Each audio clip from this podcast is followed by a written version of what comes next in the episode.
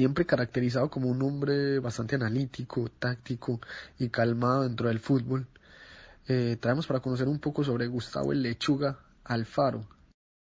¿Cuáles son las principales características que tienen los equipos de Gustavo Alfaro? Fundamentalmente tratar de tener un orden, tratar de tener ambiciones, tratar de tener equilibrio, tratar de buscar dentro de, todas las capacidades individuales que puedan potenciarse a, través de una estructura, poner la táctica al servicio de las individualidades, mm, tratar de, de plantearse objetivos o metas que, son ambiciosas y, bueno, en función de eso uno trata de desarrollar una idea y un proyecto. ¿Qué importancia le das en los torneos a la rotación de la plantilla? En la conformación de la plantilla para mí es fundamental, porque yo digo que, como decía Laosí, ¿no? el final está contenido en el principio. Entonces, en la conformación de una plantilla, en la conformación de un plantel, de las características de los jugadores, está eh, el nacimiento del equipo y fundamentalmente después el objetivo final que será el desarrollo, pero todo nace con, con el origen de la plantilla, entonces en la capacidad de rotación, en la capacidad de, amalgamar voluntades detrás de una idea está la clave. ¿Manejas algún sistema táctico preferido o todo lo varía según el rival? No, lo varío, o sea, yo digo que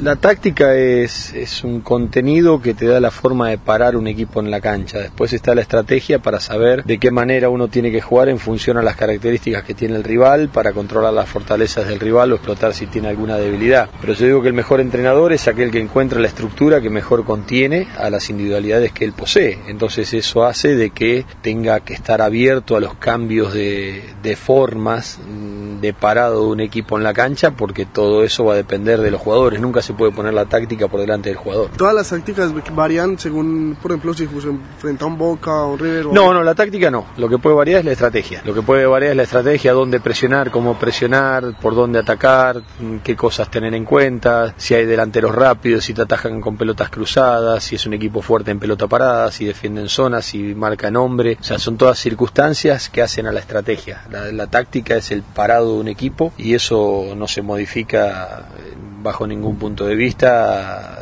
o no, no está condicionado al rival que uno tenga enfrente. Eh, tú te has mostrado como un hombre tranquilo y sereno. ¿Cómo logras transmitir esto al equipo? Fundamentalmente es un aprendizaje que a veces es doloroso, ¿no? que uno tiene que hacer en sacrificio de la personalidad porque el fútbol es pasión, el fútbol es un deporte esencialmente pasional y si nosotros no, no matamos esa pasión no podemos sobrevivir en este ámbito. Más allá de que uno vive el fútbol con intensidad, no me dejo arrastrar a los vaivenes de la pasión.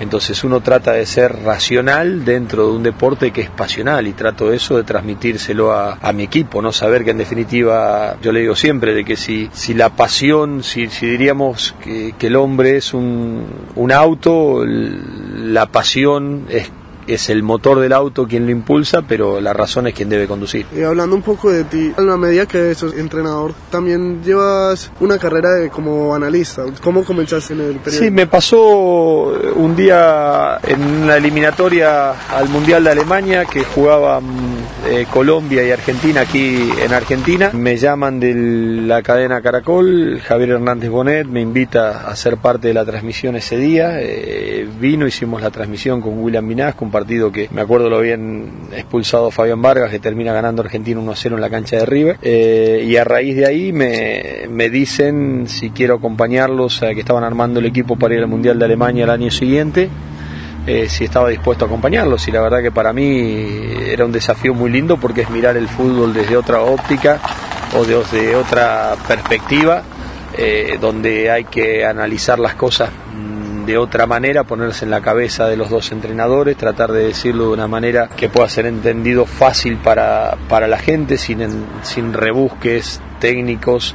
Eh, que traten de, adornar cosas que no sirven para nada y, y, bueno, también es un ensayo y es una forma de aprendizaje también. ¿Consideras que te ha ayudado a agregar algo a tu estilo como técnico. Sí, sí, sí, sí, por eso te decía antes, es una manera de aprender también, porque uno evalúa, cuando yo tengo la oportunidad de ir a de, transmitir eliminatorias o Copa América o Mundiales, yo lo que voy evaluando también, más allá de comentar lo que uno está viendo en el partido, es analizar eh, decisiones de entrenadores, eh, supuestamente también me pongo la piel de, de lo que yo haría si estaría en el lugar de ellos y por qué toman las decisiones que toman, entonces a veces en ese ensayo y error que a uno a veces juega de prestado desde el lado de afuera, fuera es también un ejercicio de aprendizaje. Ya llevas varios mundiales con la cadena Gol Caracol. ¿Qué recuerdos o aventuras de de cada uno de los mundiales? No, fantástico, la verdad que son, primero que es, eh, es un grupo maravilloso, un grupo maravilloso liderado por, por Javier Hernández eh, en la parte mm, deportiva, por Gonzalo Guerra en la parte logística y fundamentalmente pues saben armar equipos de trabajo con una identidad reconocida de la misma manera que uno trata de armar un equipo de fútbol y ellos los tratan de armar de esa manera. Entonces me siento una empatía y una tranquilidad muy grande trabajando con ellos y, la verdad que cada mundial nos deja una serie de enseñanzas y de expectativas eh, formidables. O sea, el mundial de Alemania a veces se hacía difícil conseguir las combinaciones. Eh, para llegar a, los partidos y pasábamos eh, por ahí noches viajando en tren y, todas esas aventuras o de pronto situaciones que se vivían en el medio con los hinchas y en ese tipo de situaciones son, son cosas que las recordamos, esas madrugadas en las estaciones de Alemania donde del sueño nos vencía y nos íbamos a tomar una cerveza y nos comíamos esas salchichas alemanas que eran fantásticas, era una manera de mitigar el cansancio, pero esa sensación que te daba de, de, de, estar disfrutando lo que estábamos haciendo. De pronto, qué sé yo, en el Mundial de Sudáfrica, de acuerdo que por la diferencia horaria, eh, teníamos que hacer los programas que, hacíamos diariamente, lo terminábamos grabando a las 3 o a las 4 de la mañana y, y el Oso Gómez, que, que mm, periodista importante de Caracol, que hoy está en Fox en, Estados Unidos, eh, él conducía y, era siempre un conductor que tenía dudas en ir para un lado o para el otro. Y a las 4 de la mañana se lleva por delante un cordón y terminamos reventando una goma en el medio del Soweto, las perdidas de Sudáfrica. Entonces le decías, en mirá qué manera absurda, dónde venimos a morir, en qué parte del mundo. Y bueno, y tener que estar cambiando a la, una goma a las 4 de la mañana esperando que aparezcan de pronto algunos personajes o que te puedan robar, porque era una ciudad que estaba por ahí en un momento inseguro, mientras él estaba asustado arriba del auto y no se quería bajar de arriba del auto, pero y, después lo filmaron y lo mandaron, ¿no es cierto?, eh, en cierta manera al frente de lo que había pasado a las, a las 4 de la mañana, lo mismo en Brasil acá, en todas esas situaciones que, que hemos vivido a, a, lo largo de toda experiencia linda que, que nos brinda el fútbol, ¿no? Si te tocara quedar con uno de los tres mundiales? El de Alemania, o sea, para Colombia el de Brasil, porque la verdad que fue para Colombia el, único mundial que de los que yo estuve que puedo participar Colombia en la fase final y que ha hecho un gran mundial pero para mí organizativamente el de, el de Alemania. El de Alemania fue perfecto, en la organización, en los horarios, en la logística, en los aeropuertos, en las estaciones de trenes, en las entradas, los accesos al estadio, eh, los hoteles, los lugares para comer, el comportamiento de la gente. La verdad que en Alemania fue, fue fantástico. ¿Y para ti como en lo personal, en lo analista?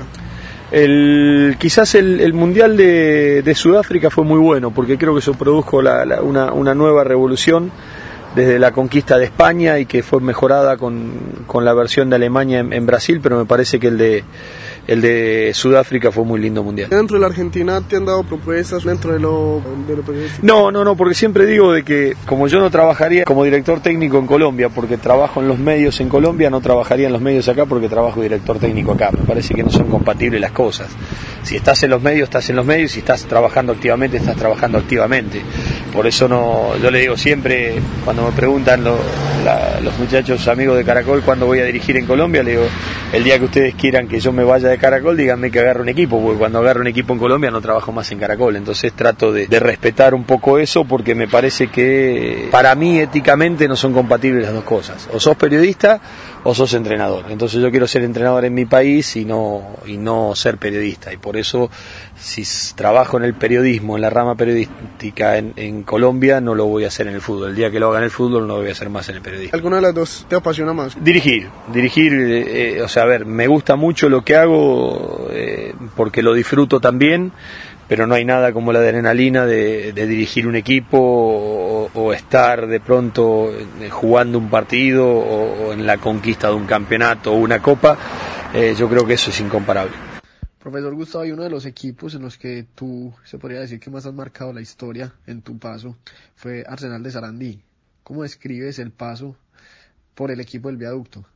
Mi paso por, por Arsenal fue fantástico, la verdad, porque honestamente dirigí seis años en los dos procesos que, tuve la oportunidad de estar y haber conquistado cuatro copas, eh, haber dejado en el primer año que me fui a un equipo clasificado para ir a jugar la, Suruga Bank en Japón, jugar la Recopa con Boca, dejar clasificado para jugar la Sudamericana, jugar cuatro Copas Libertadores, jugar tres Copas Sudamericanas.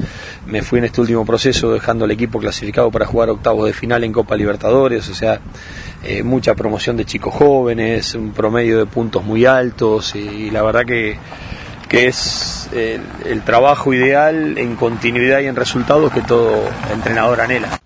Profesor Gustavo, la verdad que un placer tenerlo acá en Cancheros y muchísimas gracias eh, por la charla.